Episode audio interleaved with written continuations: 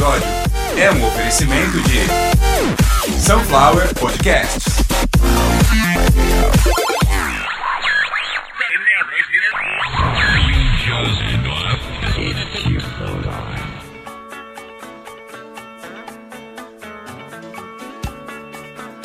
Começando mais uma edição de Caviar uma Ova, que é um oferecimento de Sunflower Podcasts. uma usina de podcasts. E apesar de ser o Caviar uma Ova, hoje não é o Sunflower for Podcasters, mas meio que vai ser uma continuação do último episódio. Então, você está ouvindo a edição de número 133. E como é que é no ordinal? Centésima, trigésima terceira edição. Isso é no ordinal. E no cardinal? Como é que é no cardinal? No cardinal, edição de número 133. Pô, Carlos, vai começar fazendo piada com número? Não exatamente com número, e sim da maneira com que os números precisam ser enxergados. Aí, dessa vez, não estou falando de dinheiro para comprar comida, nem de número de downloads. Eu estou falando dos números do DNS, que foi exatamente isso o que fez a grande pane das redes sociais. Eu prefiro classificar como a pane do milênio. Mesmo que o WhatsApp, Facebook, Instagram e tudo mais volte a cair, do jeito que aconteceu ontem, eu acho que não vai acontecer mais e caso venha a acontecer, será sem nenhum trocadilho, pessoal da informática, da tecnologia, será mascarado ou submascarado. E eu já vou explicar tudo que eu estou falando aqui para quem não entendeu nada, eu vou falar de uma maneira didática. É uma função minha, é uma obrigação minha, não no Caviar uma Ova, ou no Shift com F5, ou no Bad Block, qualquer um desses podcasts onde a gente pode falar de tecnologia, é, ou, lógico, no DTMF, né, no Desmontando Tudo, não dá para eh, deixar passar batido, mas necessariamente eu não preciso falar em um desses podcasts que é mais segmentado. Aliás, para você que faz podcast segmentado, não precisa ficar preso no assunto só. Você continua com seu canal aí segmentado e, por exemplo, se você tem um podcast segmentado sobre investigação policial, hoje você não pode falar da queda do- das redes sociais, porque isso não tem nada a ver com investigação policial.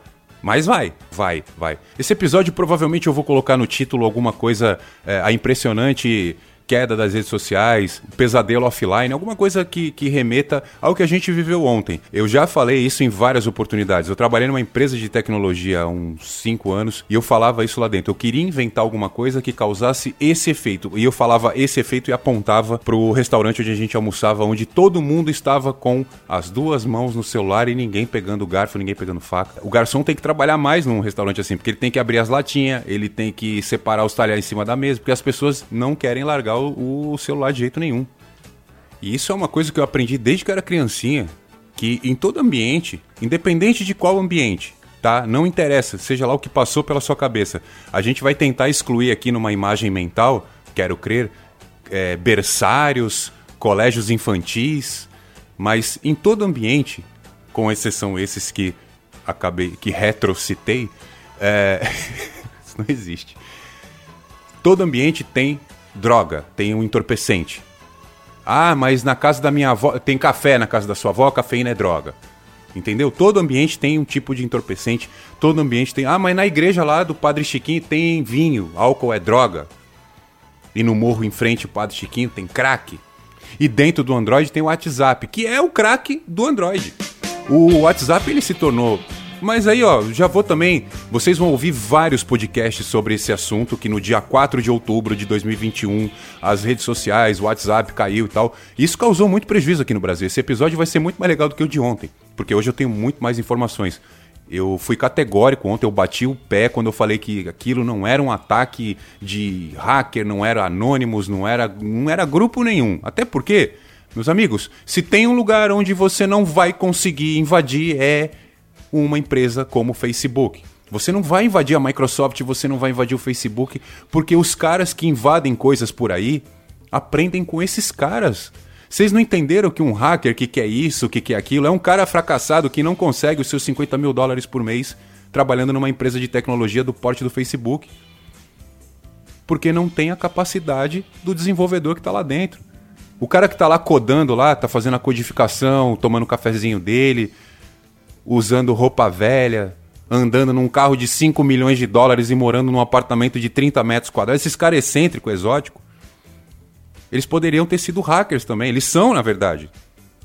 Eles são crackers, trackers, hackers, eles são o que eles quiserem, porque eles dominam a tecnologia.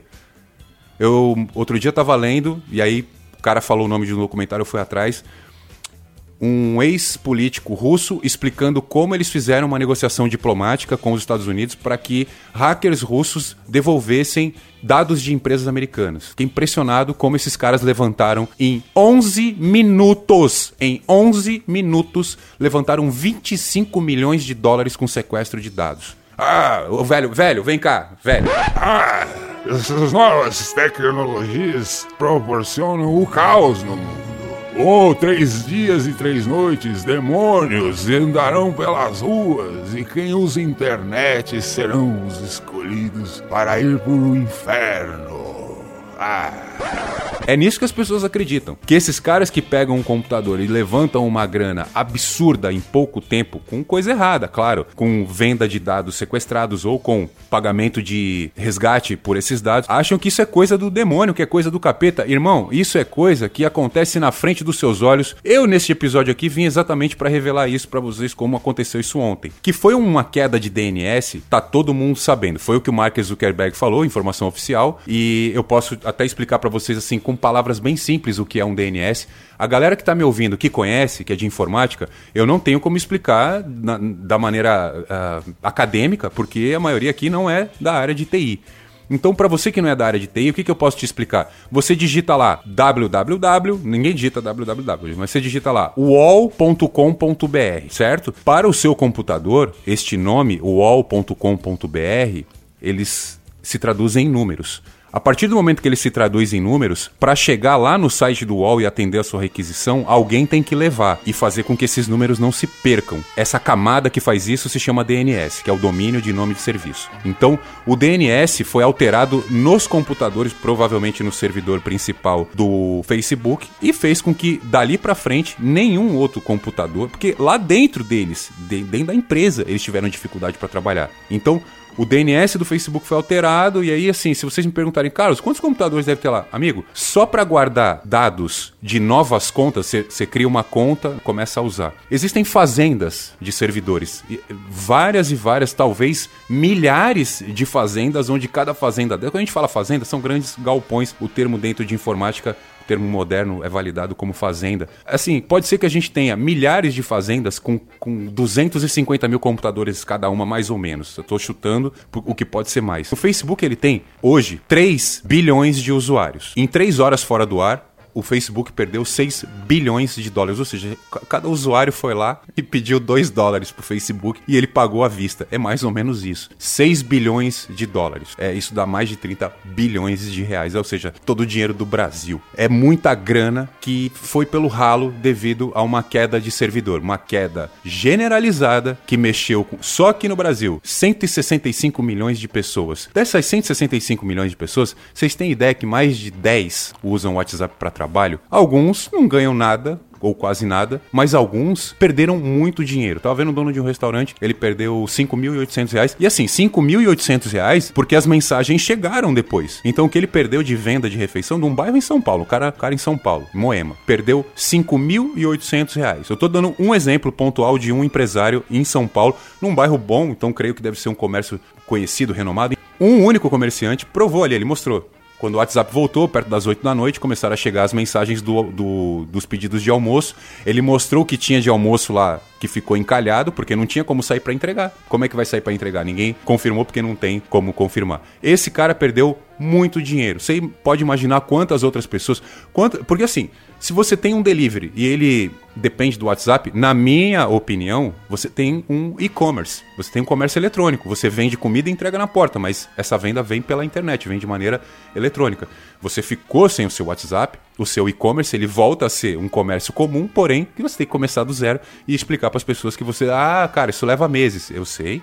É por isso que uma queda de DNS, ela, por exemplo, um exemplo, na sua casa aí, pega o seu roteador, entra nas configurações dele e bota lá no DNS tudo 9, 99999, você vai ver o que vai te acontecer, você vai ficar sem internet. Quando você altera o DNS, uma configuração crítica, qualquer configuração informática que pode fazer a internet cair, o acesso remoto cair, uh, o aparelho desligar, a gente chama de configuração crítica. Por exemplo, vou dar um exemplo básico. Um grande servidor de uma empresa grande. A gente está falando de um servidor que vai demorar mais ou menos aí de meia hora a 40 minutos para reiniciar. Se você vai, coloca lá restart, né? O seu computadorzinho toca uma música com as meninas. Não, não, brincadeira. Ele reinicia em alguns segundos e um grande servidor, dependendo da versão do sistema, ele vai demorar de meia hora a 40 minutos, alguns muito mais. É que eu não tive contato com esse tipo de servidor, que demora 40 minutos, meia hora sim. E a gente chama esse tipo de configuração de configuração crítica. Um servidor meia hora parado, a empresa meia hora parada.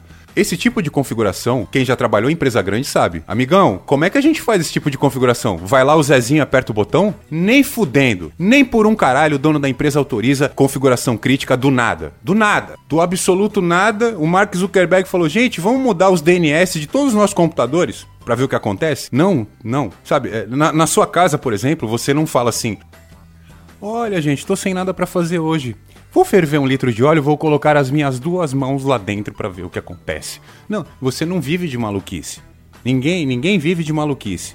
O que aconteceu no Facebook ontem estava já claro que alguma coisa, não imaginaria que tão radical, alguma coisa ali tá para acontecer. Eu vou falar para vocês qual que era a minha suspeita. Eu achei que o Facebook ele ia entrar meio que com os aplicativos em branco. Você abre tudo e não consegue acessar nada. Mas eles preferiram tirar tudo mesmo do ar. Se eu não me engano, foi erro 505. Isso em informática, todos esses erros pra gente tem significado. Erro 400, erro 404, erro 500, erro 505. Todos esses erros, todas essas numerações, elas fazem muito sentido. Sabe o Windows quando dá um pau e aparece um monte de letrinha ali que o erro foi devido aí é, o X 1853 FFFF, tudo isso para a gente é traduzido como um erro específico.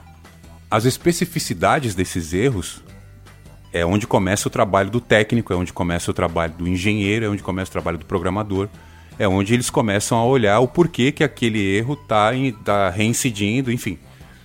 O que aconteceu ontem numa empresa do porte do Facebook não existe, não acontece.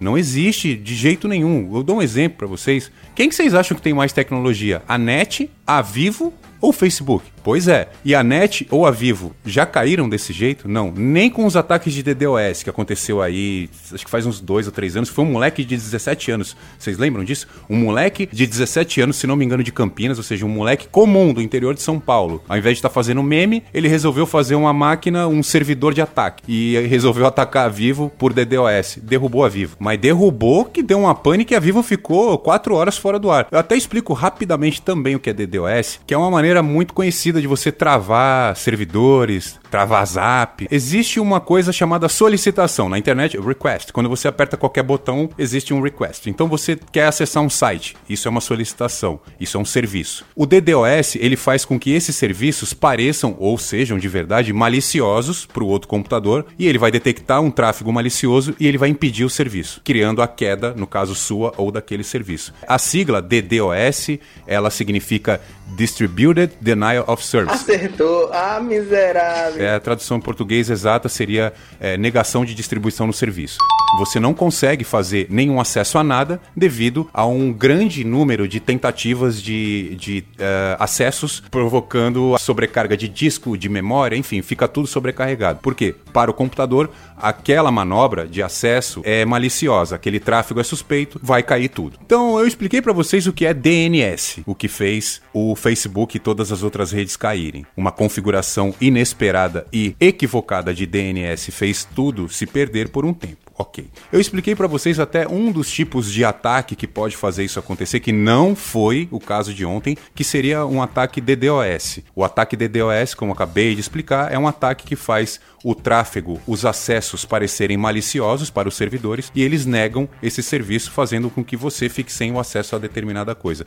Coisa de moleque que tem raiva porque o pai não deu Game Pass para ele, não pagou a Gold lá, hein? Que eu tô sabendo. Pirracinha de filha da p esse negócio de ataque de hacker. Mas olha só, eu lá, aos 5 minutos, eu disse o seguinte: que eu ia mostrar para vocês que esse tipo de ataque hacker tá acontecendo debaixo dos narizes de vocês, vocês não estão percebendo. Eu não vou falar nada de Carlos Bolsonaro e nem vou pedir para vocês olharem agora o aplicativo de banco de vocês, onde todo o dinheiro que vocês tinham eu acabei de passar para minha conta para pagar minhas contas atrasadas e não ir morar na rua. Mentira. Aliás, preciso desse dinheiro que vocês têm aí. E esse saldo que você acabou de ver aí, eu preciso de uma parte dele. Você faz o seguinte, manda um pix sunflowerpodcasts@gmail.com. Essa é a nossa chave pix e é o e-mail para você entrar em contato para falar qualquer coisa sobre podcasts ou sobre me deixar rico, porque eu preciso de dinheiro. É, para quem não tem nada, se eu conseguir amanhã 5 mil reais eu tô rico, se eu conseguir mil reais eu tô rico, se eu conseguir 500 reais eu tô um pouco menos rico, mas tô rico. Qualquer coisa que vocês mandarem para mim eu vou agradecer muito, tá? Porque esse definitivamente é o meu trabalho. E o, o ataque hacker que eu falei que tá acontecendo? O que, o, o que que justifica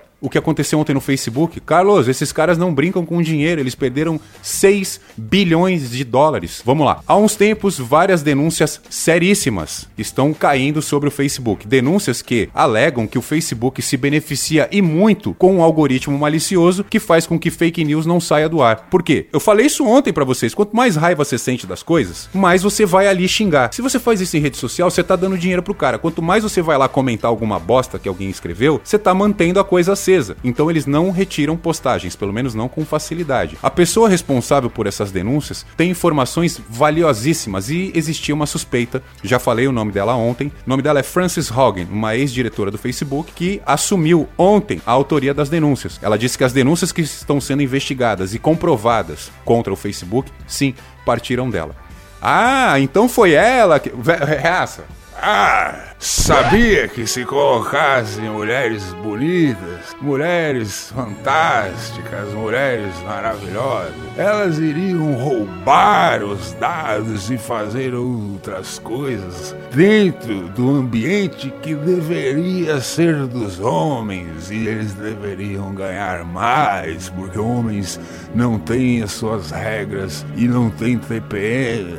Velho, o nome dele é Reaça e não é à toa. É com esse tipo de ideia aí, por causa de discussão de gênero, de minoria, de machismo, por causa de desigualdade, por causa de militância errada. Eu já falei várias vezes e vou insistir nisso.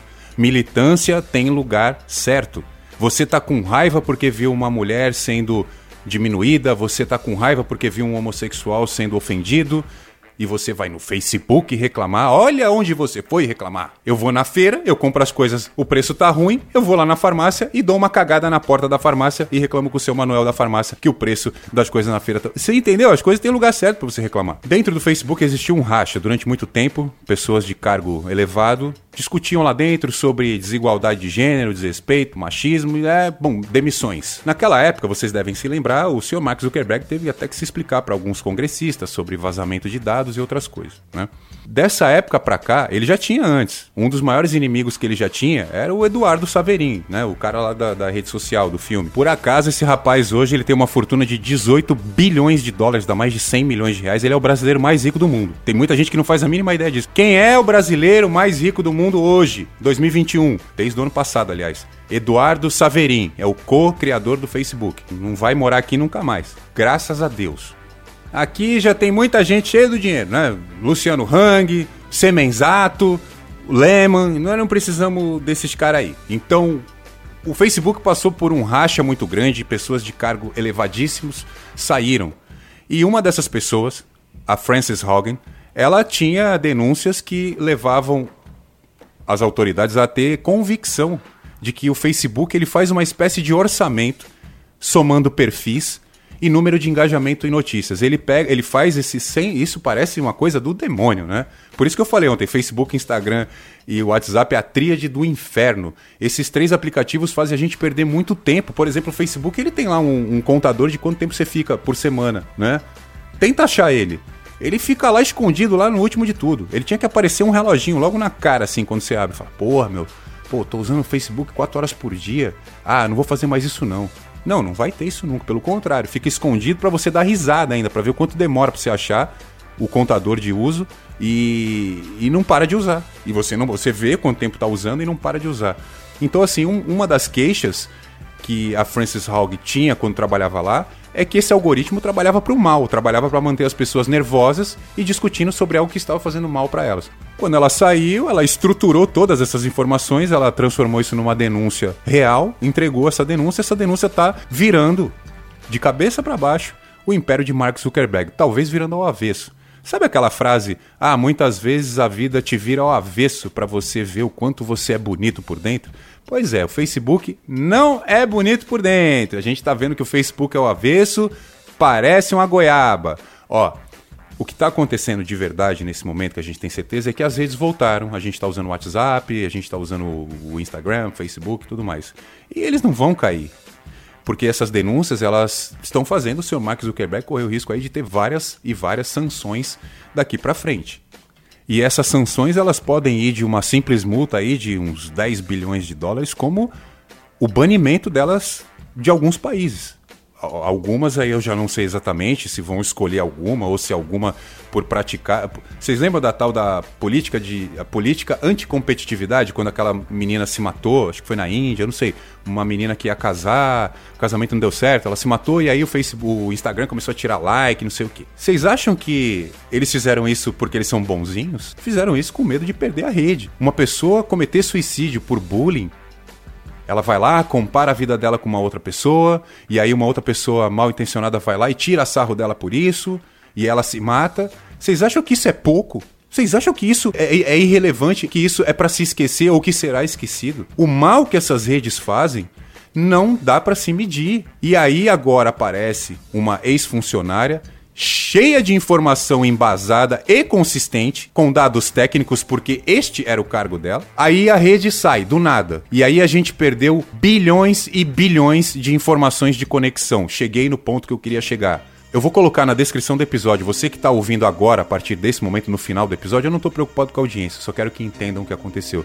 Ouve o comecinho, e tira dos 5 minutos e põe aqui exatamente como está na, na, instrução lá na descrição do episódio. A senhora Frances Hogan tem informações que podem fazer com que o Facebook seja banido de vários países. O governo americano, quando divulgar todo o relatório em cima da investigação que está fazendo, alguns países podem banir o Facebook.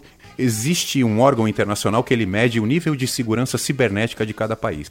E é claro que o Brasil é muito mal ranqueado, né? a gente está em 70, 70 é ordinal. No ordinal ele é 70, no cardinal é 70. A gente está abaixo do 69, meu irmão. Nesse ranking internacional de segurança cibernética, aliás, o órgão internacional, eu não, eu não gosto de.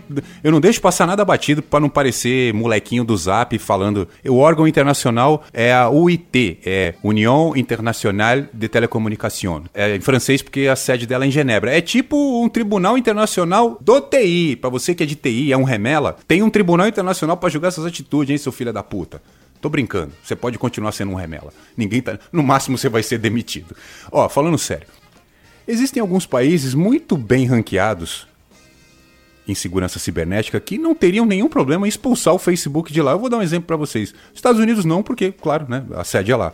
Mas a gente tem, por exemplo, entre os primeiros, Uh, Reino Unido e Arábia Saudita, eles têm o mesmo número, por isso eles estão empatados em segundo. Estônia, República da Coreia, Singapura, Espanha, Rússia, Emirados Árabes, Lituânia. Eu falei um monte de países até agora, nenhum deles se importaria em expulsar o Facebook de dentro da, da, sua união devido à total insegurança cibernética que ele traz para dentro daquele país. É um outro exemplo, Suécia. A Suécia é uma grande potência militar, apesar de não ter um grande potencial bélico. Por quê? Porque ela faz parte da grande indústria militar. A Suécia fabrica muita arma e suprimentos bélicos. Ah, só para ficar claro o que é a Suécia nessa história de guerra, é, o caça mais moderno do mundo hoje. Ele é conhecido como aeronave multimissão. É a plataforma mais moderna do mundo. Ela está há décadas na frente de qualquer outra. Se chama Gripen F-39E. Você acha que o governo da Suécia quer um filho da puta para roubar teus dados, para levar para os Estados Unidos e te fazer de otário? Simplesmente porque ele tem um computador bom? Não, né? A gente tem vários exemplos aí pelo mundo de de crimes cibernéticos gigantescos. Um dos exemplos mais recentes foi a vacina russa. Que, por que, que o russo não testou? Né? Ele já apareceu com a vacina pronta. Ah, a gente estava desenvolvendo aqui escondidinho e tal. Claro que não. O que Oxford declarou não tem como ser mentira.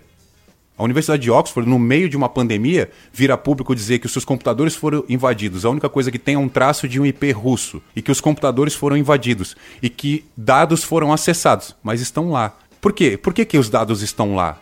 Por que, que eles não apagaram? Porque aquilo está em outro lugar, onde ficaria, claro, a, a, competição entre nações. E a única coisa que o russo queria era sair na frente para mostrar que ele é melhor, que ele é mais inteligente, que ele é bom de guerra, entendeu? Então, assim, a vacina que a gente está tomando aqui da AstraZeneca é igualzinha a Sputnik. E por que, que a Sputnik não foi para frente? Porque a AstraZeneca continuou evoluindo, continuou seus estudos e a Sputnik parou onde parou. E é claro, é óbvio que isso corre em sigilo, que ninguém vai dizer aonde a tecnologia da Sputnik está estacionada, porque isso vai dar para eles mais, sem trocadilho nenhum, vai dar mais insumo para que eles evoluam. Crimes cibernéticos gigantescos acontecem em todos os lugares do mundo. Do jeito que aconteceu ontem, nos Estados Unidos foi a primeira vez. Foi a primeira vez que uma grande empresa, no caso hoje a maior empresa do mundo, de tecnologia, ela precisou se sabotar, ela precisou se comprometer num nível talvez permanente para escapar de várias e várias penalidades, de várias sanções, como eu disse, algumas delas, banimento. Existem países que se ficar comprovado que o Facebook vem fazendo com dados, ele não vai querer mais aquela plataforma naquele país. IPs daquele país não podem acessar